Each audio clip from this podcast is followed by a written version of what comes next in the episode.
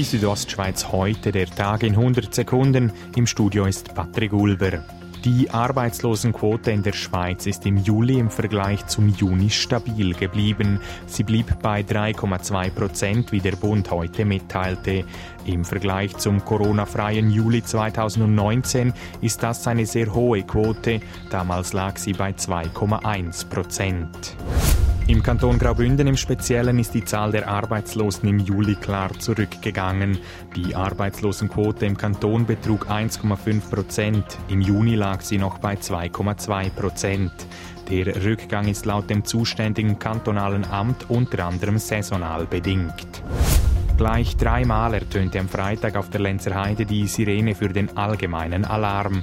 Ohne Grund, denn es war ein Fehlalarm.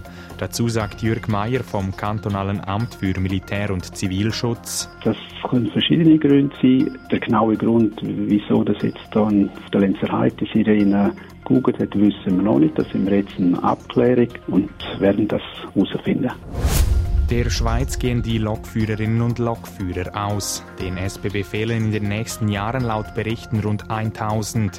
Die RHB kenne das Problem, sagt Carlo Kuster, der Leiter des Lokpersonals. Es sei aber nicht ganz so akut. Aber in den kommenden Jahren, aber 2021 bis 2024, äh, haben wir schon auch einen Unterbestand. Man investiere viel Zeit in die Rekrutierung neuer Lokführerinnen und Lokführer.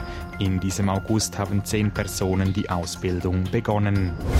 Die Südostschweiz heute, der Tag in 100 Sekunden, auch als Podcast erhältlich.